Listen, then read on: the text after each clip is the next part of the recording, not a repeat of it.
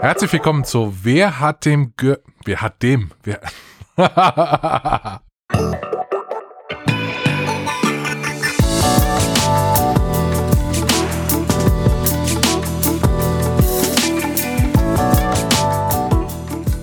Herzlich willkommen zu Wer hat den Gürtel? Das Joint Venture aus äh, Last Game Standing und Insert Moin.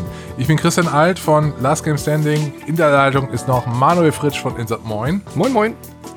Und Christian Schiffer von Last Game Standing. Christian Schiffer ist in der Leitung, aber auch ein bisschen schlecht gelaunt. Christian, was ist los?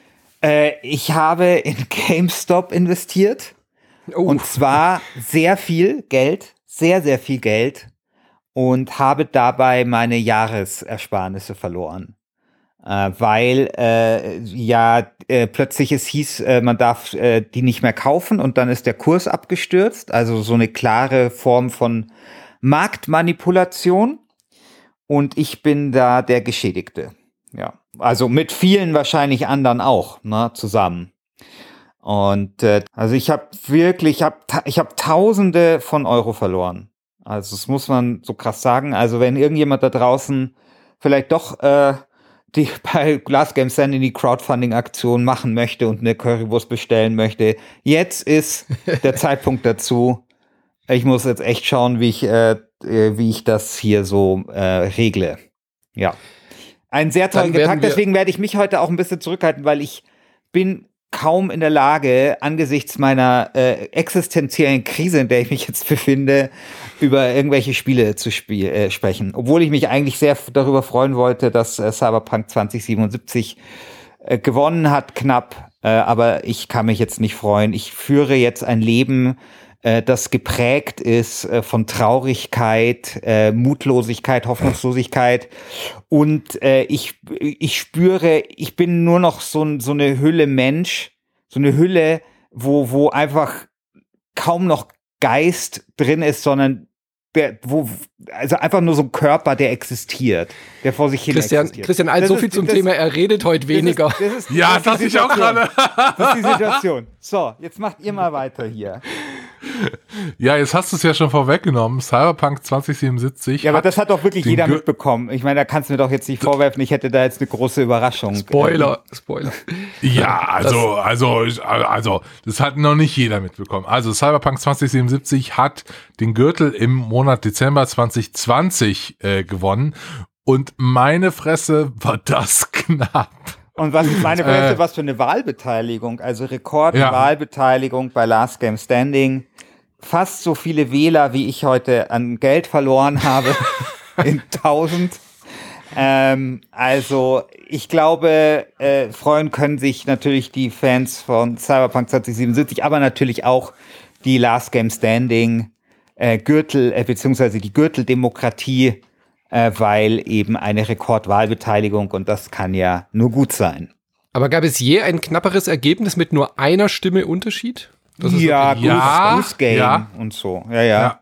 Also ich kann hier ja mal nachschauen. Ähm, was war das knapp? Knappster Sieg war Untitled Goose Game versus Control im September 2019. Aber da waren natürlich weniger Stimmen. Es war auch Mhm. eine Stimme.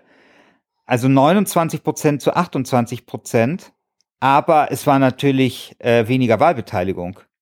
Ja, man musste Insofern- zweimal aufklappen im Forum, bevor man Genau. gesehen hat, warum, warum Cyberpunk gewonnen hat. Und nur, wenn man genau hingeguckt Genau, hat. äh, insofern, und genau, insofern ist das Wahnsinn. jetzt äh, der knappere Sieg, der knappste Sieg. Das Forum, der, das Forum hat mir auch gleich Wahlmanipulation vorgeworfen und äh, Recount the Votes geschrien und so weiter, weil ich diesen Monat nicht im Insert Moin Discord darauf hingewiesen hätte. Das ist natürlich eine, äh, eine Unterstellung, dass ich äh, durch nichts sagen eine Wahl manipulieren könnte. Also dem, der möchte ich entschieden entgegensprechen, bitte. Ja, also ich hätte damit, also ich hätte mit diesem Ergebnis in dieser Form nicht gerechnet. Ich habe ja, war auch der Einzige, glaube ich, der für Ha- Hades gestimmt hat. ähm, es war bumsknapp und also ich gönn Cyberpunk. Vielleicht hat da so der ein oder andere Patch in diesem Monat noch das fast zum Überlaufen gebracht, aber das war sehr, sehr knapp und müssen wir am Ende der Sendung mal schauen, ob Cyberpunk diesen Titel auch halten kann, weil heute ist ja eine besondere Sendung. Es ist super schade, dass Christian heute naja, so warte, wenig wir, sagt. ja, wir müssen noch was tun vorher. Ja, tu- tut mir leid, wenn ich äh, ihr die ganze Zeit daran erinnern muss, dass wir alles zu tun haben. Wir müssen nämlich noch einen äh, Namen vergeben für äh, Cyberpunk, weil da gab es nämlich sehr, sehr viele Vorschläge im Forum und es gab sogar eine Abstimmung. Nämlich, wonach sollen die Kampfnamen im Jahr 2021 benannt werden? 25 Teilnehmer und die Mehrheit mit 52 Prozent spricht sich dafür aus nach Essen. Oh, nicht die. mehr Tiere, sondern Essen. Das finde ich eine gute Idee. Genau. Ja. Also, zum Beispiel sowas wie die, die Wurst aus Warschau würde gehen. Das ist sehr naheliegend, ja. Oder äh, was gibt's denn noch so mit W? Der Wirsing, der Warschau-Rap. Wirsing aus Warschau. Wildschweinbratwurst äh, war hier auch noch ein Vorschlag. Das ist eine, das ist eine gute Mischung gut. aus äh, Tier und äh, das ist der Übergang quasi von Tier zu Essen. Genau. Das nehmen wir. Ja, und das ist so ein richtiges Witcher-Ding auch. Genau, Wildschwein, also die Wildschweinbratwurst äh, hat den Titel errungen. Und jetzt darfst du, Christian, er erklären, was, äh, was die, das jetzt mit sich bringt. Genau. Damit ist, steht der Sieger des letzten Monats des Jahres 2020 fest. Und das erlaubt es uns wiederum, den Jahresgürtel zu wählen, weil, haben wir im letzten Jahr schon gemacht, wir schauen am Ende des Jahres immer nochmal zurück und schauen, wer hat wirklich gewonnen und äh, welches Spiel haben wir vielleicht auch vergessen. Und ich kann immer sagen, das Jahr 2020 war tatsächlich gerahmt von zwei großen Titeln, wenn man sich das mal anschaut. Es hat begonnen mit Disco Elysium und hat geendet mit Hades. Hades hat dreimal den Gürtel gewonnen und Disco Elysium im Jahr 2020 auch zweimal. Darf übrigens nicht mehr antreten für den Jahresgürtel, weil es ja im letzten Jahr schon gewonnen hat. Ist Den läuft also außer, genau. genau, läuft also außer Konkurrenz. Ja, dann sind wir doch mal gespannt. Äh, vielleicht sollen wir mal so ein bisschen durchgehen, äh, vielleicht auch. Also natürlich könnt ihr im Forum, im Forum jetzt auch darüber abstimmen, äh, wer den Jahresgürtel äh, gewinnen sollte. Also unter allen Gewinnern des Monatstitels, des Monatsgürtels wählt ihr dann jetzt den Jahresgürtel. Ähm, wie lange läuft die Abstimmung? Was sagen wir? Weiß läuft die genauso lang? Nee, oder? Nö, die, Ja, die darf. Wow. Ich meine, warum auch nicht? Wir reden ja, wir, wir reden ja eh erst drüber, Warum wenn nicht? die, Ja. wenn die nächste Folge läuft. Also kurz, genau, kurz vor der nächsten Folge dann. genau. Genau. Und dann hat äh, Christian Schiffer gesagt, lass uns doch auch nochmal durchgehen durch das Jahr, nochmal ein bisschen Revue passieren lassen, welche Titel da vielleicht äh, völlig zu Unrecht untergegangen sind äh, beim Voting, welche Spiele wir vielleicht auch vergessen haben und bei welchen Titeln wir uns eventuell entschuldigen sollten. Ja, genau. Ein Spiel ist mir tatsächlich aufgefallen, ähm, dass du mir empfohlen hast, also dass du eigentlich sehr gepriesen hast, lieber Manu, und ich habe das nicht glauben können, dass das so gut ist, nämlich äh, nämlich Gears Tactics. Ja. Gears Tactics ist ein ganz, ganz hervorragendes ähm, Rundenbasier äh, Rundenstrategiespiel im XCOM-Style, was aber der ganzen XCOM-Folge äh, sehr viele neue Facetten abgewinnt. Und es ist ein bisschen, finde ich, wie dieses Super Mario äh, XCOM, wie hieß das denn nochmals? Mario and Rabbids? Rabbits, Rabbits versus äh, oder Mario versus Rabbits, Genau. das war großartig. Ja. Genau, Mhm. und also es ist eine ganz, also Gears ist eine ganz andere Interpretation, also jetzt natürlich nicht nur vom Äußeren, sondern auch tatsächlich, wie es sich spielt, aber ähm, so, so weit entfernt, würde ich sagen, ist es von XCOM wie halt äh, Mario versus äh, Rabbits, wobei Mario versus Rabbits halt auf der ganz anderen Seite steht. Das möchte ich damit Ja. sagen. Also es ist wirklich so, es ist nicht irgendwie ein neues XCOM, sondern es macht was ganz Neues. Also vielleicht nicht was ganz Neues aus der Formel, aber es, die Formel wird neu interpretiert. Und ich, Ich habe dir das damals ja. nicht geglaubt, weil Ja. Gears, hallo, äh, das soll gut sein. Und jetzt war das im Game Pass. Und jetzt habe ich das gespielt. Und meine Fresse, was für ein großartiges Strategiespiel. Ganz, ganz. Das freut mich sehr, dass du das noch entdeckt hast, weil ich Ja. kann total nachvollziehen, dass einen die Gears-Formel bei diesem Spiel total abschreckt. Ja, Ja. Ähm, Ja, kann mich ich total schrecken halt diese. Viecher, also ich hab, kannte Gears nur so aus der Entfernung und mich haben halt schon diese Viecher und diese Typen in ihren fetten Rüstungen total abgeschreckt und fand das wahnsinnig boring und so.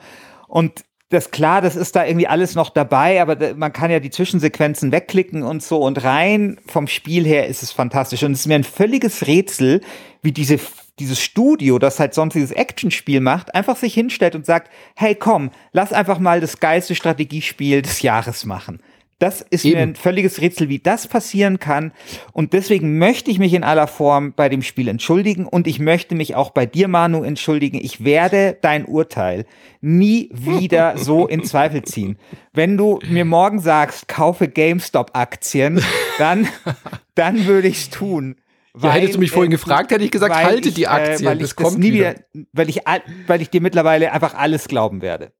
Sehr schön. Da hat sich doch der Cast schon gelohnt heute. Sehr schön. Genau. Nein, also probiert's wirklich aus. Äh, Im Game Pass ist es das ideale Spiel dazu, äh, sich trotz dieser Abneigung für Gears vielleicht äh, mit dem Spiel zu beschäftigen. Klickt die Story weg, da verpasst ihr überhaupt gar nichts, aber äh, spielmechanisch lohnt sich das wirklich sehr. Ja, hat völlig zu Unrecht auch nicht gewonnen, finde ich auch. Ja.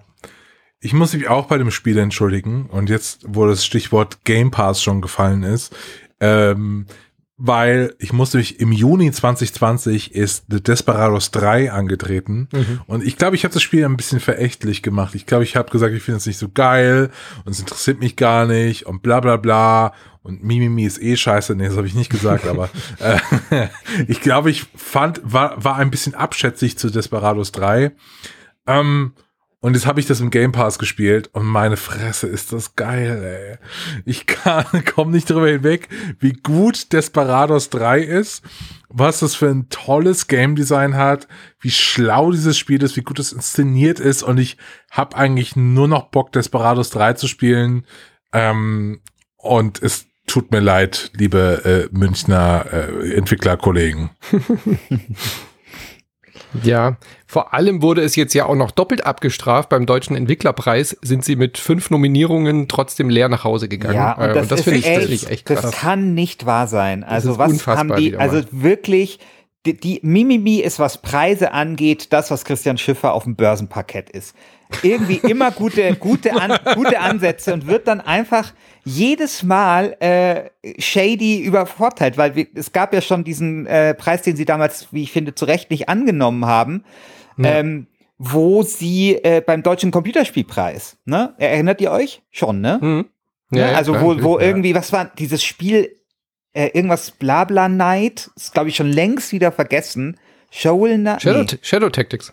Nee, nee. Klar, das hatten sie im Rennen. Aber irgendein anderes Spiel hat er dann gewonnen und das war so, dass. Ach so, du meinst, wer da gewonnen hat? Ja, das war. Weiß ich nicht mehr. Oh, das war ganz furchtbar. Das, das, war diese ja. uh, Min Minecraft. Nein, nein, nein. Nee, Witcher war ein Jahr später. Das ja, war ein Jahr genau. später. Nein, nee. das war dieses, ähm, was so ähnlich wie Minecraft ist, ja, mit so kleinen genau. Äh, Zauberern. Ja, so. genau. Ja. Ein Spiel, das man schon längst Mensch wieder vergessen hat. Und du hattest halt von Mimi ein Spiel aus Deutschland, das halt Kritikerliebling war und kommerziell erfolgreich. Es war ja Nummer eins auf Steam und hat äh, dem Vernehmen nach, was man so hört, auch ähm, äh, The Delic erstmal wieder Luft verschafft, ne, weil die ja da schon super mhm. angeschlagen waren. Und dann hast du so ein Spiel, das erste Mal ein Spiel aus Deutschland, das weltweit Anerkennung findet und dann sich auch noch gut verkauft. Und dann kriegt das nicht den Preis und dann kriegt das nicht den Preis auf so eine ganz merkwürdige Art, weil die da irgendwie seltsam abgestimmt haben. Also äh, da war nicht ganz klar, ob da die absoluten ob, oder die relative absolute oder relative Mehrheit zählt oder so. Ganz ganz strange. Und äh, dann haben die, die dann halt, hätten die irgendeinen so anderen Preis bekommen, so irgend sowas Unwichtiges und da haben sie den nicht angenommen. Das kann ich sehr gut nachvollziehen. Und jetzt passiert denen halt wieder so ein Scheiß. hm. Also das ja, die Daumen sind jetzt gedrückt für den deutschen Computerspielpreis. Der steht ja noch aus. Ja, das war ja jetzt ja. nur der Entwicklerpreis, das, aber sorry, da muss das jetzt einfach mal klingeln in der Bude. Also da muss, da muss das Ding jetzt einfach mal reingewumst werden. Kurze Eigenwerbung. Ich habe gerade noch mal ein Gespräch geführt mit dem Jojo von äh, Mimi, das ist der Geschäftsführer und CEO, weil die haben doch jetzt einen 2 Millionen Fördertopf gekriegt für ihr nächstes Projekt. Das äh, findet ihr bei uns bei Insert Moin. Ich habe da so eine ganze Doku-Serie gemacht, wo ich Mimimi bei Desperados ah, über ein paar Jahre begleitet habe und die Folgen sind ab jetzt, weil sie jetzt ein Jahr ähm, schon in der Mache waren, ähm, alle frei hörbar. Also und wenn euch die Geschichte von Mimimi sagen, interessiert. Und man muss sagen, es sind halt echt saunette Jungs. Also ja, wirklich, also es sind so, so, so Jungs, mit denen würdest du gerne mal fünf Bier einfach trinken, weil es sind coole, coole Jungs, die einfach fantastische Spiele machen, ja. Ich möchte mich bei zwei kleinen Spielen entschuldigen, ähm, dass ich sie zu wenig gespielt habe, nämlich äh, Half-Life Alyx hat zwar völlig verdient auch den Märzpreis, äh, den Gürtel äh, und geschnappt, Disco, aber und Disco Elysium geschlagen. Na? Und Disco Elysium geschlagen, ja. Genau. Aber irgendwie bin ich trotzdem, werde ich trotzdem nicht warm mit diesem Spiel. Also diese, diese Hürde, jedes Mal diese VR-Gedöns aufzubauen und dann ruckelt's, weil ich nicht eine schnell genug Grafikkarte habe. Ich kann aber auch keine Grafikkarte kaufen, weil es sie nicht gibt. Also es regt mich alles Und weil du kein auf. Geld mehr hast wegen GameStop. Ja, natürlich Genau. so. Und das, äh, das regt mich auf, aber ich würde gern Half-Life Alyx mehr, mehr wertschätzen, als ich es tue. Und ähm, leider ist auch Ori and, äh, the, ähm, and the Will of the Wisps genau in dem Monat, finde ich, auch untergegangen. Also für, für unseren Gürtel hat Ori, glaube ich, hätte es auch schaffen können, so ein Titel zu sein, der mehrere Monate hält, aber mit Half-Life Alyx, danach kam ja gleich Cloudpunk. Also Ori hätte das, glaube ich, geschafft, wenn Half-Life nicht gewesen wäre.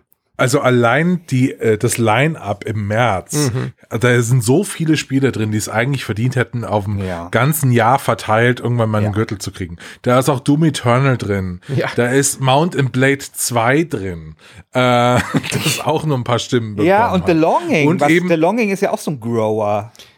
Total, gerade in dieser Pandemie Ich- ist perfektes Spiel. Ja, genau, aber ich glaube, Ja. das ist das Problem, äh, dass nämlich die, die Abstimmung war im März und sowas wie Animal Crossing, wenn die Abstimmung, also wenn Animal Crossing, also quasi diese Abstimmung im August oder September gewesen wäre, hätte es vielleicht anders ausgesehen, weil Animal Crossing und The Longing sind halt so Corona-Hits. Und das hat sich halt im März noch nicht abgezeichnet, dass das Corona-Hits sind. Ja, deswegen kommt er ähm, Animal Crossing auch nicht als Gürtelträger bei uns vor. Für diese Spiele ja ja eigentlich undenkbar, dass es da gar nicht auftaucht, aber da war die Abstimmung tatsächlich zu früh, glaube ich. Genau, 16 Prozent damals bekommen. Ja. Aber was sagt ihr denn generell zu dem Jahr? Also ich habe jetzt von einigen Leuten gehört, es sei kein besonders aus, äh, aussagekräftig, äh, kein besonders gutes Spielejahr gewesen, dem würde ich irgendwie voll widersprechen. Ich fand, ja, das war ein ich finde richtig das ein richtig Jahr. geiles Jahr. Ja. Voll. Ich fand das ein richtig gutes Jahr.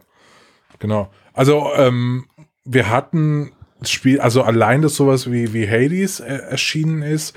Also ich weiß, wir haben ja schon oft darüber gesprochen, aber für mich ist das einfach ein richtig, richtig perfekt designtes Spiel. Und es ist so cool, sowas zu sehen, so perfektes Game Design, perfekte Loops, also Gameplay-Loops äh, in, in Reinsform. Und es macht einfach nur Bock wie Sau. Ähm, und allein de- deswegen finde ich das schon ein super Spiel dieses Jahr. Und wir haben ein Spiel, das auch jetzt im Juli äh, 2020 gewonnen hatte, dem ich den Gewinn auch sehr, sehr gönne, Ghost of Tsushima, was echt der Open-World-Formel ganz neue Akzente nochmal abgewonnen hat. Ähm, etwas, was, äh, sorry Christian, äh, sorry Christian, äh, Cyberpunk nicht so wirklich geschafft hat, äh, finde ich, hat dann Boah, Ghost of Tsushima dann schon so eine fiese, ich lieg, ich lieg heute am Boden, bin voll, bin voll äh, fertig mit den Nerven und dann kommst du noch und, und machst hier nochmal Arschbombe auf mich drauf oder was? So bist du. so bist du. Du machst, du bist auch jemand, der macht wahrscheinlich auch Witze über die FDP und so. So. immer, immer auf die, die so, so über die eh schon alle äh, Witze machen. So. Oh Mann. Und nicht zu vergessen, wir hatten in der Theorie neue Konsolen, nur kann sie keiner kaufen und B gibt's keine Spiele dafür. Also von daher. Also ich muss ja sagen, mir fällt das ein bisschen, sch- also ich würde sagen, für mich war das ein normales Spielejahr. Also es gab natürlich ein herausragendes Spiel mit äh, Cyberpunk 2077, aber das gab es im letzten Jahr mit Disco Elysium halt auch. Hm. Und ansonsten Mai, also finde ich, ist, also Ghost of Tsushima habe ich nicht gespielt. Äh, Hades finde ich sehr, sehr langweilig. Und ähm, ansonsten, ja, also ich glaube, es war ein okayes Spielejahr, aber ich finde jetzt nicht, dass es in irgendeiner Form herausragt. Ich finde, was, wo es herausragt, dass es wirklich in fast jedem Genre und für jeden Geschmack ein absolutes Highlight gab. Also von sowas wie Animal Crossing, was wirklich äh, zu popkulturellen Phänomen wurde, dass man selbst mit AOC irgendwie spielen kann und Elijah Woods bei dir beim Mittagstisch vorbeischaut, bis hin halt zu so bahnbrechenden technischen Errungenschaften wie Half-Life Alyx und dann aber halt auch wieder solche diskussionswürdigen Spiele wie eben äh, Cyberpunk, die halt sehr viel über die Industrie erzählen, aber eben auch ähm, sowas wie The Last of Us 2, wo sich ja wirklich auch alle den- und den äh, ewig drüber diskutiert haben. Und der. Flugsimulator aus der und technischen und Sicht natürlich. Half-Life ja. Alyx, was ja auch ein, ein, ein bestimmtes Genre ist, wenn man so möchte, und da halt ein Genau. herausragendes Und Spiel. Gears. Tactics nicht zu vergessen. Gears Tactics nicht zu vergessen, ja. Ja, ich war zufrieden. Ja, Ich okay, so sehr, sehr gesehen, gutes so gesehen ist es vielleicht wirklich doch ein sehr gutes Spielejahr, das stimmt schon. Gut. Dann äh, stimmt ab, was euer Gürtelträger des Jahres ist. Ich bin mir schon äh, relativ sicher, was da gewinnt. Ich glaube, da kann es nur einen Sieger geben. Ich glaube auch. Meint ihr wirklich, dass Cyberpunk das jetzt nochmal holt? Ich glaube, diesmal wird es eher der Rache, äh, die, die Rache der Hades-Jünger werden. Die werden sich das nicht nochmal nehmen lassen, jetzt ein, ein zweites Mal gegen Cyberpunk zu verlieren. Ja, Ja, aber ich, ich würde das nicht unterschätzen, weil, weißt du, du hast so Spiele wie Monster Train. Klar, das hat damals den Gürtel errungen, aber das hatten damals noch nicht so viele gespielt. Jetzt ist es im, äh, im, im, im, äh, im Game Pass enthalten, weißt du? Könnte ich mir schon vorstellen, dass das dann welche gespielt haben, lieben gelernt haben und das, weißt du, vielleicht gibt's dann auch noch mal eine, eine Überraschung. Das will ich nicht ausschließen. Zum Ende dieses Blogs können wir nochmal sagen, wer denn jetzt alles nominiert ist. Äh, wer nämlich nominiert ist, wer im Jahr 2020 mindestens einen Gürtel eingefahren hat. Und das sind Half-Life Alex, Cloudpunk, Monster Train, The Last of Us, The Last of Us Part 2, Ghost of Tsushima, Microsoft Flight Simulator und Hades. Äh, und Cyberpunk. So. äh, Da wollte er erst noch unterschlagen, du. Ich hab's genau gehört. ja, kann man ja mal versuchen. So kleine Dirty Tricks hier. Genau. Äh, da könnt ihr jetzt abstimmen, wer den Jahresgürtel gewinnen äh, soll. Äh, äh, Disco Elysium ist nicht dabei, weil eben im letzten Jahr schon Jahresgewinner und äh, das wäre ein wenig unfair. Das hat schon genug eingefahren. Ich find's immer noch krass, dass Cloudpunk in mein- dieser Liste mein, ist. Mein Argument war, dass einfach Spiele, die quasi im November erscheinen, dann einfach immer eine größere Chance haben, zwei Gürtel zu ähm, erlangen. Weil die quasi eine viel größere Chance haben, mit ihren Ziegen äh, im Gürtel zu überlappen ins nächste Jahr. Versteht ihr, was ich meine? Ja, und einmal World Champion reicht doch auch. Ich meine, das Spiel Ja. ist ja Genau, es 2020 wird- nicht rausgekommen. Genau, und es wird Also von daher- 2030 äh, wird es dann den äh, Gürtelträger des Jahrzehnts geben und da treten die ja dann alle gegeneinander an. Genau, so machen wir das. Aber nochmal, äh, Cloudpunk in dieser Liste ist wirklich sehr amüsant, oder? Dass sich das, dieses kleine Indie-Spielchen da reingeschummelt hat, neben diesen großen Sachen. Schon faszinierend. Ja, finde ich auch. Aber was war denn da so, war, was war das für ein Monat? Also war Ja, das an dem Monat, äh, das hat verloren gegen äh, oder gewonnen gegen Final Fantasy VII Ja, Remake. okay. Absurd. Also das Absurd. naja, also ich fand das, ich fand das eine ganz große Enttäuschung. Aber es hat gegen Gears Tactics verloren, Christian. Ja, okay, Hättest das du ist damals krass. schon auf mich das gehört? Ist krass. Ja, Naja. ja, das ist krass. Na gut. Ja, aber dann lass doch jetzt mal zum Januar 2020 schreiten. Äh, wer schon nominiert ist, haben wir eben schon gesagt, nämlich Cyberpunk als ähm, Titelverteidiger. Und ansonsten können wir sagen, uh, da ist nicht so viel passiert im Januar. das war ein eher, ein eher ruhiger Monat. Da hat's die Gaming-Industrie mal ruhig angehen lassen. Da hat man mal den einen oder anderen Feiertag mitgenommen und da mal release-technisch auf die Bremse getreten. Ja. Es gab eigentlich nur einen richtig großen nennenswerten Titel, der irgendwie auch ein bisschen Aufmerksamkeit errungen hat.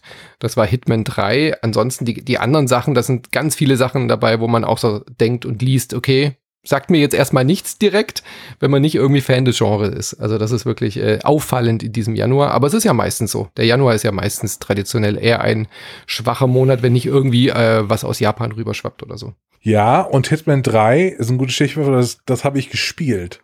Und Ach. es ist brutal geil. Es ist so geil. Echt? Erzählen Sie. Ja. Es ist wirklich, wirklich toll. Ähm, Hitman 3 macht eigentlich auf der Oberfläche fast nichts anders als die ersten beiden, also Hitman 1 und Hitman 2.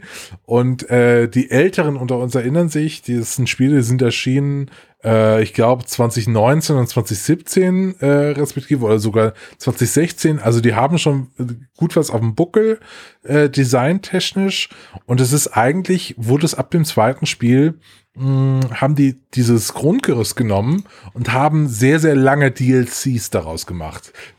Anders weiß ich es gerade nicht zu beschreiben, weil es ist im Grunde genommen dasselbe Spiel, das wir vor fünf Jahren schon gespielt haben, nur inzwischen so verfeinert mit den äh, Tools und, und, und den Level-Design-Kniffen, die IO Interactive ähm, inzwischen sich beigebracht hat, das ist wirklich, wirklich die Krönung dieser äh, Reihe ist.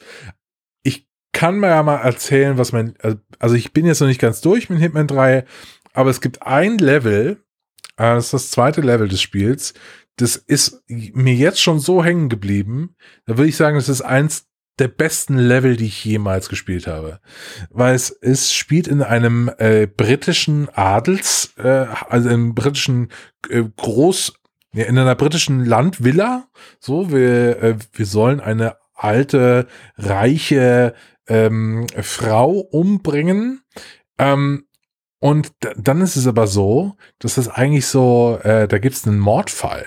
Nämlich jemand wurde umgebracht in der Nacht vorher und sie hat einen Detektiv beauftragt, den Fall zu lösen. Und plötzlich sind wir mitten in diesem Film, äh, mitten in diesem, äh, in diesem Level in einem Agatha Christie Film. So ein bisschen wie oder Knives Out neulich, oder? Genau, es ist ja. wie Knives Out.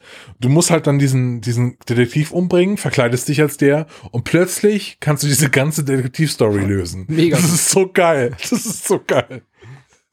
Und das, da sind so viele kleine, clevere Ideen drin in diesen Levels, äh, auch unterschiedliche, das hatten wir ja schon immer, unterschiedliche Wege, wie man diese Levels lösen kann.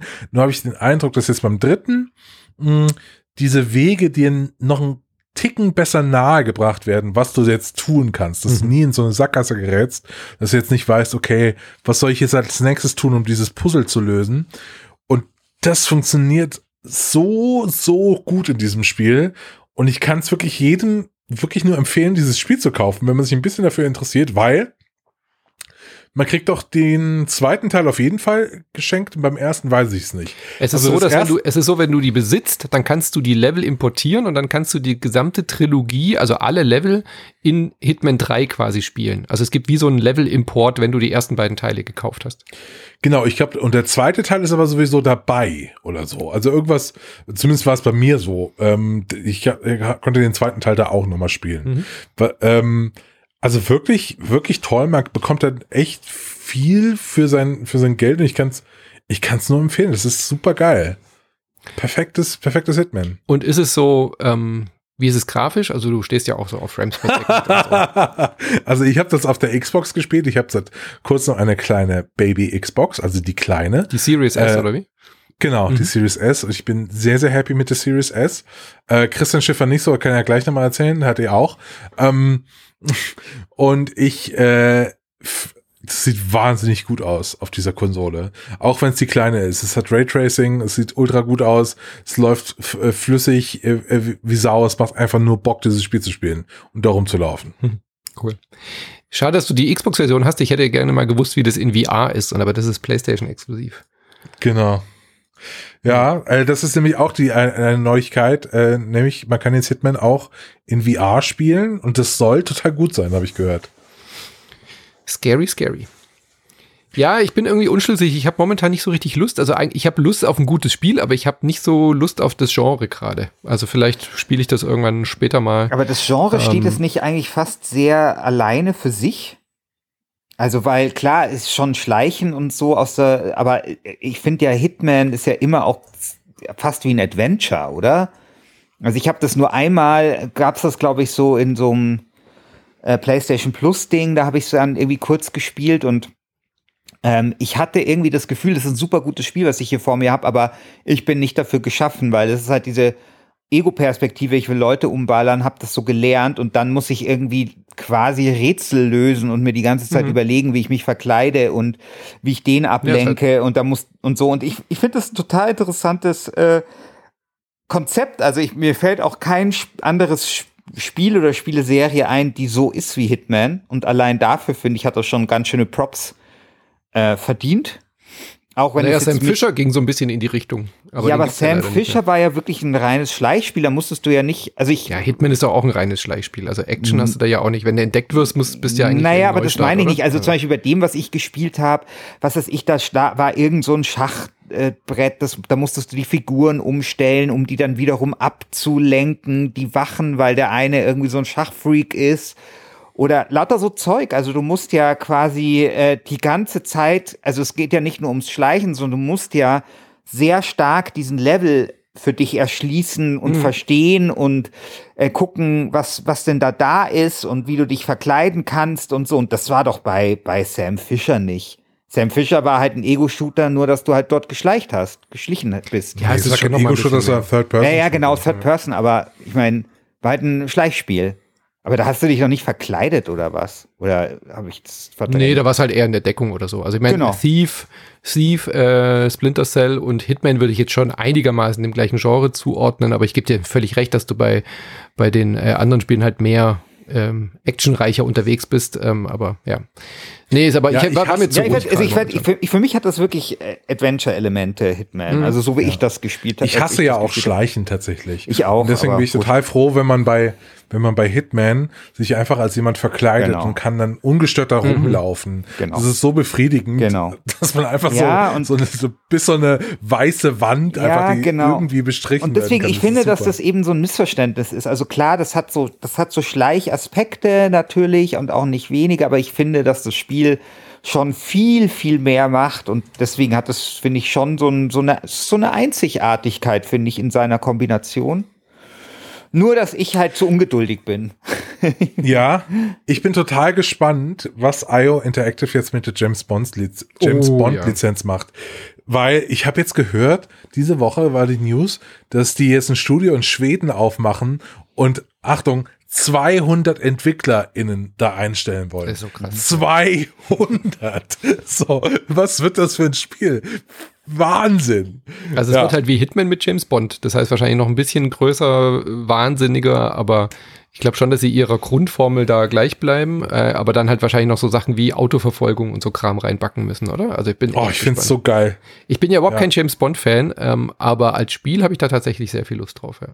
Ich habe mir ja bei ähm, nach Call of Duty, äh, wie heißt das, Cold Black War. Ops, Co Cold War, habe ich mir gedacht, ja, so ein James Bond Spiel wäre noch mal geil. Und zack, wurde es angekündigt, ja. genau. Ja, ich Und es soll ja auch den jungen James Bond haben. Äh, also so, es ist ein, wie wurde James Bond eigentlich James Bond Spiel? Was ich auch eine coole Story finde, die auch noch nicht erzählt wurde. Ja. Aber wird wahrscheinlich noch ein paar Jährchen dauern. Aber auf jeden Fall Genau. freut es mich, dass IO Interactive äh, diese Lizenz ja jetzt in Eigenregie dann gemacht haben, sich das ja irgendwie zurückgeholt haben und nach diesen ersten Misserfolgen mit diesem episodischen Release von Hitman 1 jetzt irgendwie in voller Blüte stehen und ja wirklich schon quasi am Tag 1 irgendwie das Spiel refinanziert haben. Also richtig großer Erfolg auch für, für das Studio gewesen. Ja, sonst kam wenig raus. Ähm, The Medium äh, könnte noch was Spannendes sein, aber es ist noch nicht erschienen zum Zeitpunkt äh, dieser Aufnahme. Das kommt Ja. erst am 28.01. offiziell raus und wir nehmen einen Tag vorher auf. Deswegen, oder heute. Nee, ja? wir nehmen genau jetzt. nimmt- wir- Parallel. Genau, es ist vor anderthalb Stunden erschienen und ich hab's eigentlich in die Liste eingetragen, weil ich es unbedingt spielen will. Ja. Aber ich konnte es jetzt noch nicht spielen. Aber wir sollten trotzdem ein paar Takte dazu sagen. Also The Me- Medium ist das neue Spiel vom Bloober-Team. Mhm. Ich weiß nie genau, wie man die ausspricht. Sagt man Blooper oder Bloober? Bloober, oder? Blooper. Ähm, da ist ja ein P drin. Ich würde auch Blooper sagen. Nee, ist ein B drin. Ist ein B. Blooper-Team. Okay. Ja, vom Bloober-Team, äh, die äh, das von mir auch so gefeierte Blair Witch gemacht haben, das euch einen Scheißdreck interessiert hat, äh, vor zwei Jahren. Äh, die haben Observer gemacht, Layers of Fear 1 und 2. Ähm, und die bringen jetzt ein äh, Spiel raus, das äh, eigentlich das erste wirkliche Next-Gen-Spiel sein könnte. Könnte. Denn, genau, könnte, weil wir haben es noch nicht gespielt.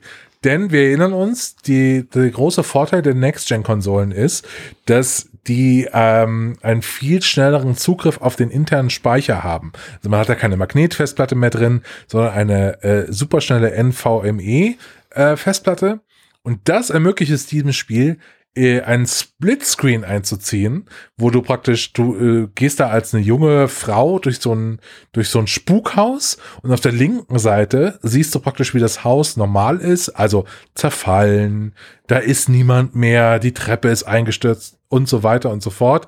Und auf der rechten Seite des Splitscreens siehst du dieselbe Szene, aber in der Geisteransicht, in so einer Art Spektralansicht, äh, was in der Geisterwelt nämlich äh, vor sich geht, die du als äh, äh, Spielfigur sehen kannst. Und da ist die Treppe da, dann ist da hinten noch eine große Kathedrale und so weiter und so fort. Und da sind dann auch die Monster. Und so, und dieses, dieses Spielprinzip, das ja nur äh, aus einer Technik die jetzt freigeschaltet mhm. wurde, abgeleitet äh, wurde, finde ich mega spannend und da habe ich total Bock drauf, mir das anzuschauen. Ja, werde ich mir auch gerne anschauen, obwohl ich überhaupt nicht so Horrorspiele eigentlich so mag. Das übernimmt der Micha bei uns auch den Cast, aber anschauen werde ich es mir genau aus dem Grund auch. Und äh, so ein bisschen Kritiken habe ich schon überflogen. Also es hat jetzt äh, irgendwie, glaube ich, auch ein paar Schwierigkeiten, das Spiel, und nicht jetzt nicht der erwartete große Hit, aber zumindest die Story soll ganz gut sein. Und ich hoffe halt, dass diese, diese, diese Technikgeschichte, die du gerade erklärt hast, nicht einfach nur so ein Gimmick ist, sondern dass es halt mhm. auch der Story irgendwie äh, positiv Einflüsse darauf hat, äh, dass man eben diese zwei Parallelwelten sieht. Aber auf jeden Fall finde ich ein erwähnenswertes Spiel, weil es halt was sich was Neues traut und was Neues macht. Ja, und äh, zum Thema Horror, ich habe gehört, es wäre gar nicht so horrormäßig wie, ähm, äh, wie jetzt andere Spiele.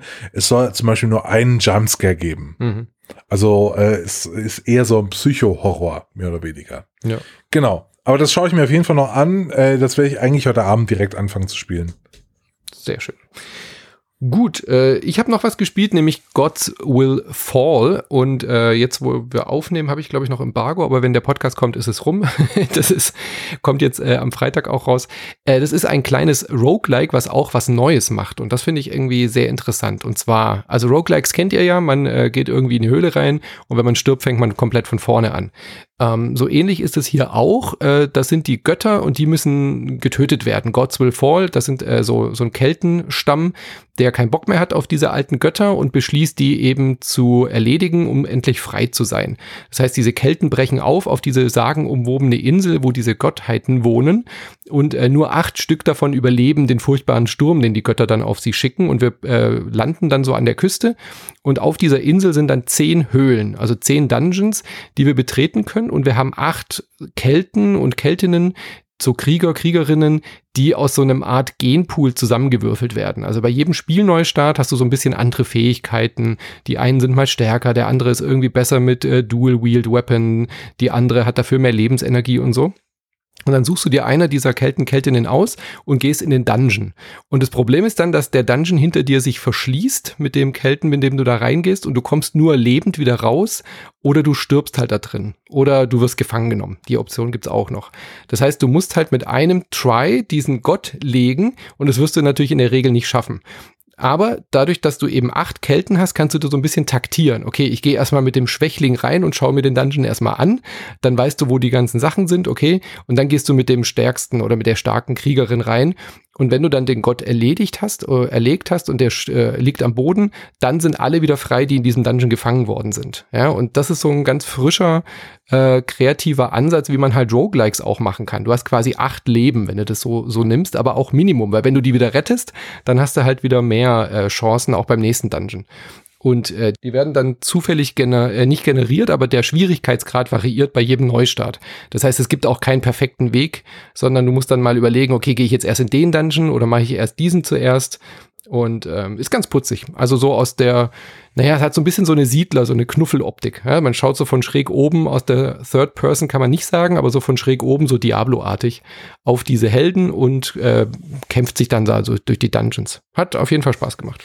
Klingt gar nicht schlecht. Also, ähm, wenn ich mein Geld nicht am Aktienmarkt verzocke, dann schaue ich da vielleicht mal rein. Ist ja. Christian schon da oder hat er sich schon aufgegeben? Ja, ich tu, sorry, ich tu parallel äh, checken, äh, weil es gibt jetzt die ersten Sammelklagen äh, gegen Robin Hood und ich versuche gerade herauszufinden, ob man sich als Deutscher da irgendwie anschließen kann. Tut mir leid. Es tut mir leid, aber das interessiert mich gerade sehr. Das ist äh, völlig Ist es nicht eigentlich super geil, dass diese App Robinhood heißt? Ja, und dann aber sowas macht, das ist echt die Also das ist, also ich, ich, ja gut, es wurde schon, ich habe jetzt schon alles dazu gesagt, aber ich bin so Aber dann erzähl uns doch so mal was zu Ride. Man muss, man müsst ihr euch ja überlegen, ich habe ja nicht nur meine Jahresersparnisse verloren, sondern halt noch die Art, also ich, ich, ich, ich habe in mir so ein Gefühlsmischmasch aus Trauer, Niedergeschlagenheit und, und so unglaublicher Wut. Und ich kann nur sagen, Ride, The Eye of Atlantis ist nicht das Spiel, äh, das diesen Gemütszustand aus der Welt schafft. Weil äh, Ride, äh, The Eye of Atlantis ist ein Spiel wie Myst, ganz ähnlich. Ist ein VR-Spiel. Von Myst kam ja kürzlich auch eine VR-Version. Und Ich fand es ziemlich furchtbar. Also ich muss ja auch sagen, ähm, ich kam mir bei dem Spiel vor, als hätten die 35 Jahre, die ich jetzt schon Computer gespielt habe, als wäre das ganze Wissen, was ich mir dort angeeignet habe, nichts wert. Das geht schon so los, dass du am Anfang musst du dein Inventar aufmachen und das Inventar, da musst du hinter den Rücken greifen und ich habe zehn Minuten gebraucht, um irgendwie herauszufinden, wie das genau geht. Und weißt du, da, wie viele, wie viel, wie oft haben wir in unserem Leben schon irgendein Inventar geöffnet und plötzlich äh, stehst du da und weißt nicht, wie es geht. Also das ist, das ist so, als würde ein Anbieter von äh, Aktien plötzlich sagen, bestimmte Aktien darf man nicht mehr kaufen. Das ist einfach so ein Vorgang, äh, wo man sich denkt, das gibt's eigentlich nicht. Und dann geht es halt so weiter, weißt du, dann musst du da so Tonscheiben einsetzen, dieses typische Tonscheiben äh, Rätsel, was wir ja auch aus Uncharted und so kennen. Und dann und dann sind mir die Tonscheiben da die ganze Zeit aus den Händen rausgefallen und so. Und das war alles irgendwie, man hätte, ich habe so viele Missgeschicke in diesem Spiel begangen, man hätte diese Bunny Hill Musik drunter legen können und irgendwie so schnell abspielen und das wäre dann total witzig gewesen für die Zuseher, aber für mich halt nicht. Und dann war es so, äh, dass irgendwann äh, gab es dann so eine Szene, da, da haben dann über mir, weil das ist ja so Atlantis und das ist so mit griechischen Göttern und so, haben dann über mir so riesige, ich glaube, das waren so Bronzestatuen gekämpft. Die waren so fünf, sechshundert Meter hoch und das sah richtig geil aus. Ich weiß nicht genau, warum das plötzlich kam, weil das Spiel ist irgendwie auch sehr erratisch, wie es, was da so passiert. Aber plötzlich gab es es und plötzlich hat sich dann aber das Spiel aufgehangen was ich beim VR-Spiel eigentlich noch nie hatte. Und dieses Aufhängen von dem Spiel, das hat sich dann echt angefühlt wie so eine Befreiung, weil dann dachte ich mir, cool, kann ich jetzt aufhören, jetzt kann ich mich äh, endlich wieder um meine Aktien kümmern und Geld verdienen. Haha. Ja. Also kein empfehlenswertes VR-Spiel. Höre ich da jetzt so ein Kein empfehlenswertes VR-Spiel. Das beste VR-Spiel ist immer noch Thrill of the Fight äh, dieses Boxspiel, was ich mir vielleicht heute Abend noch zu Gemüte führen werde, weil das äh, ist vielleicht genau das, was ich brauche, abgesehen von Schnaps. Pistol Whip kann ich dir empfehlen zum Abreagieren. Ja, aber das, das Thrill of the Fight, das, das kann das schon ganz gut. Also es ist wirklich ein fantastisches Spiel. Das hat irgend so ein Typ gemacht, alleine. Es kostet auch nur 10 Euro und das, der Typ ist einfach ein Genie. Also, das ist einfach, das ist einfach so ein gutes Boxspiel. Das ist irre. Naja. Gut. Ich habe noch Elysia gespielt ähm, oder zumindest mal kurz angespielt, aber das werde ich auf jeden Fall weiterspielen. Ähm, ich glaube, es ist alles gesagt, wenn ich sage, es ist ein neues Dead Cells, so in der Richtung, mhm. aber ohne Permadeath. Also wer sowas wie Dead Cells mochte, aber eben keinen Bock hat auf Roguelike, der könnte sich Elysia mal anschauen. Das ist dann eher story-driven. Man spielt eben auch so einen Pixel-Charakter, hüpft und äh, jumpt sich da durch die Höhlen, ähm, hat ganz ähnlichen Grafikstil, ein bisschen reduzierter noch, nicht ganz so detailliert und hat aber eine ganz witzige Geschichte. Man hat dann auch so eine coole Harpune, die man dann im ersten Dungeon findet und mit dieser Harpune kann man eben ähm, dann auch sich über Abgründe drüber schwingen und so. Also sieht sehr vielversprechend aus, hat einen coolen Stil. Wenn man natürlich Pixel-Plattformer über, über hat, das kann ich total nachvollziehen, dann ist es wahrscheinlich nicht das Richtige, aber könnte, glaube ich, ganz gut sein. Werde ich auf jeden Fall weiterspielen und auch äh, bei Insert Moin besprechen natürlich, wenn es mich huckt. Aber mehr habe ich auch nicht gespielt. Du hast noch was gespielt, oder? Ich habe noch was gespielt, aber ich will vorher noch über eine Sache sprechen, die ich nicht gespielt habe. Und zwar über Curious Expedition 2. Das ist nämlich auch jetzt noch oh, erschienen. Ja. Das war lange im Early Access, auch ein deutsches Spiel. Das erste habe ich gespielt. Mhm. Habe ich sehr gemocht. Ja. Ähm, Dito, ja. Und äh, jetzt ist das zweite raus und das werde ich mir auf jeden Fall auch noch anschauen. Ich wollte nur, dass wir noch drüber, äh, dass, dass es mal erwähnt wurde in diesem Podcast, dass das existiert, dass das raus ist, dass man sich das jetzt kaufen kann, wenn man deutsche Indie-SpielentwicklerInnen unterstützen will. Ja. Curious Exposition 2. Äh, wen man vielleicht nicht unterstützen sollte, und da bin ich wirklich in der Mindermeinung, das sind die äh, Entwickler von Dyson's Theater Program von YouthCat Studios. Äh, ein eine Art Factorio-Klon in langweilig. Noch langweiliger. ich weiß, ey, gut, dass ich nicht mehr diese Community-Frage stelle, was soll ich diesen Monat spielen? Wahrscheinlich hätten mir die Dyson Sphere Program wieder auf die Nase gebunden. Ja, ja also ich bin total froh, ähm, das, äh, das jetzt nur so kurz gespielt zu haben äh, und nicht weiterspielen zu müssen unbedingt, weil es ist brutal langweilig. Aber es bekommt wirklich gute Wertungen tatsächlich. Also äh, die Community ist begeistert. Ich check aber nicht, äh, was daran so toll sein soll. Aber ich muss auch zugeben, ich bin ja auch Factorio Ultra. Also ähm, das Spiel ist nämlich folgendes. Wir spielen einen kleinen Roboter, der von der Menschheit äh, in eine ferne Galaxis geschickt wird, um dort das zu machen, was die Menschheit immer so gern macht, nämlich kolonisieren. Äh, und zwar sollen wir die Galaxis kolonisieren, ähm, indem wir langsam, aber sicher eine Dyson-Sphäre bauen. Eine Dyson-Sphäre ist ein Staubsauger. Ähm, ist ein theoretisches Gerät, eine Ummantlung eines Sterns, die praktisch ähm, die Energie der Sonne einfach ernten kann. Ne? Du machst einfach so eine Hülle um die Sonne drum und hast dann einfach diese unglaubliche Energiequelle äh, ähm, äh, Quelle nur für dich und kannst diese dann nutzen. Das, woraus auch in äh, äh, The Force Awakens, die das, der Sternzerstörer gemacht wurde, das ist ungefähr eine Dyson-Sphäre. Ähm, und wir sind dann praktisch dieser Roboter und bauen dann erstmal so auf einem Planeten Fabriken und arbeiten uns dann hoch und bauen Holz ab und Steine, irgendwann Öl und bla und bla und bla. Dann bauen wir Plastik und so weiter und so fort. Äh, und was aber Factorio so toll macht, nämlich diese, diese Ansicht, dass wir alles von, ähm, dass wir alles von mehr oder weniger äh, oben äh, sehen und auch relativ schnell sind äh, in unseren Aktionen, macht Dyson's Sphere Program, blöder Name auch, so super träge. Dieser Roboter steuert sich so langsam. Es geht alles so, dauert alles ewig. muss man sich alles irgendwie stundenlang erstmal ergrinden, dass man halbwegs auch mal irgendwie Flugmodus oder sowas freigeschaltet hat, um auf einen anderen Planeten zu kommen.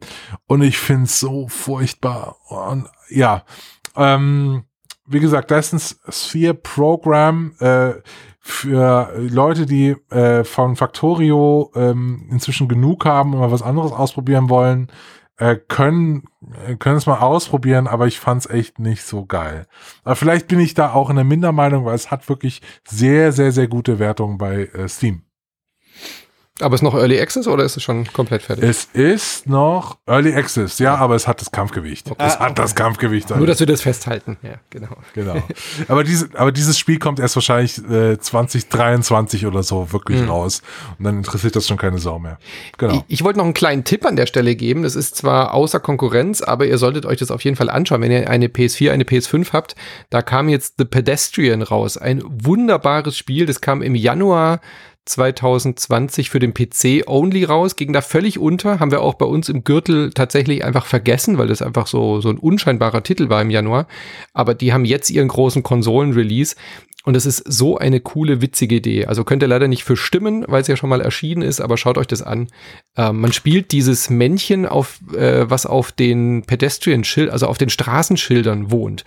Und man, äh, man hüpft dann durch die Straßenschilder. Also man hat so eine 3D gerenderte Umgebung mit Straßenschildern und bewegt dann dieses Ampelmännchen, nenne ich es jetzt mal, oder Schildermännchen durch die verschiedenen Schilder und durch die verschiedenen Ebenen. Ganz, ganz wunderbar. Also ein, ein, ein, ein würdiger Titelträger, wenn es erlaubt wäre, es zu wählen. Müsst ihr euch unbedingt angucken. The Pedestrian. Ja. ja. Super. Also bei in diesem Monat, glaube ich, könnte Cyberpunk nochmal machen. Ja, so. easy. Oder Hitman. Hitman ja, vielleicht. oder Hitman, genau. Hm? Ja, äh, mal schauen. Äh, auch nächsten Monat sieht gar nicht so, da ist doch Luft nach oben, sagen wir so. Mhm. Ähm, weil da kommt Super Mario 3D World, Bowser's Fury raus. Da müssen wir kurz drüber reden, ist das erlaubt? Ich meine, Super Mario 3D World gab's ja schon, aber Bowser's Fury DLC, das ist halt quasi wie ein eigenes Spiel, aber das ist halt diskussionswürdig. Da können wir im Forum vielleicht drüber reden, das ist eigentlich kein neues Spiel. Aber Bowser's Fury ist wie ein neues Spiel im, im Spiel, im Remake sozusagen. Ja, ich finde, das kann man schon machen. Das kann man schon vertreten. Ähm, aber äh, weil ansonsten kommt ja auch nicht viel raus. Vielleicht in der Magnung Alternativen. Ansonsten hat dann entweder Hitman 3 oder Cyberpunk auch gleiches Spiel. Ansonsten kommt noch Bravely Default 2, Persona 5 Strikers äh, und Werewolf the Apocalypse raus. Und das war's dann so ein bisschen. Ich freue mich tatsächlich auf Persona 5 Strikers. Ich habe jetzt mhm. auch gehört, es soll sehr, sehr cool sein irgendwie und, und die Story auch weiter erzählen von Persona 5. Ich habe ja 120 Stunden in Persona 5 gesteckt oder so. Ähm, bin da sehr, sehr großer das klingt Fan. vom Titel her wie ein Fußballspiel, aber ähm, nein, ist es nicht. ja, es ist eins dieser, ich weiß nicht, wie man das ausspricht. Ja, diese, diese, diese massiven Fighting Musu, Games. Musu, eben. Musu heißen die. Musu-Spieler, genau. Ähm, nee, das Highlight wird Little ja. Nightmares 2, eindeutig. Ich weiß gar nicht, was das ist, Manu. Was ist das, das ist so ein kleines, putziges Indie-Spiel, ähm, was aber gar nicht so Indie ist. Also du hast Horroratmosphäre und steuerst so ein kleines Mädchen mit Regencape. Das hast du bestimmt auch schon mal gesehen. Also so ein, so ein äh, Mischung aus Adventure und Plattformer, aber mit einer ganz unheimlichen, aber gleichzeitig Kinderbuch-Grusel-Atmosphäre. Also den ersten musst du unbedingt nachholen. Ich glaube, der ist diesen Monat im Games with Gold oder sowas dabei. Musst du mal gucken. Ah, ja, okay. Musst du unbedingt spielen. Schau ich mir mal an. Habe ja jetzt genug Zeit, wo ich Dysons äh, Sphere Program nicht mehr spielen muss äh, und aussprechen muss. Ähm, ich würde sagen, das war's an dieser Stelle mit dieser äh, Folge. Wer hat den Gürtel? Äh, in einer Sonderfolge, weil wir auch den Jahresgürtel bes ähm, besprochen haben. Ihr da draußen habt jetzt zwei Abstimmungen die euch zur Verfügung stehen. Einmal für den Februar, nee, für den Januar 2021 und einmal für den Jahresgürtel 2020. Die findet ihr unter forum.glassgamestanding.de und ich finde es total geil, wenn ihr da so mitmacht wie beim letzten Mal. Es war super. Mhm. Es war total gut. Ja. Wunderbar. Mehr habe ich nichts zu sagen. Nee, ich auch nicht. Ähm, hört Insat Moin. Ja. Wir hören uns nächste Woche wieder. Hört, äh, nächsten hört Insat Moin. Und genau. Hört Insat Moin ge gebt auch dem Manu Geld. Also nicht nur uns, weil irgendwie ihr, ihr Christian Schiffer äh, die Jahresersparnisse auffüllen wollt, sondern auch dem Manu. Gebt dem Manu Geld und äh, unterstützt ihn seit moin. Das ist eine gute Oder Sache. kauft GameStop-Aktien, dass sie weiter nach oben gehen. Das hilft auch. Ach nee, du hast ja schon verkauft. Ja, wo denn? Wo denn? Wie denn? Stimmt. Wie soll man die denn kaufen? Oh Mann, ja. ist echt furchtbar. Ach, Christian. Ja. Ich hoffe, du bist nächsten Monat äh, besser gelaunt. Äh, bis bald. bis dann. Ciao.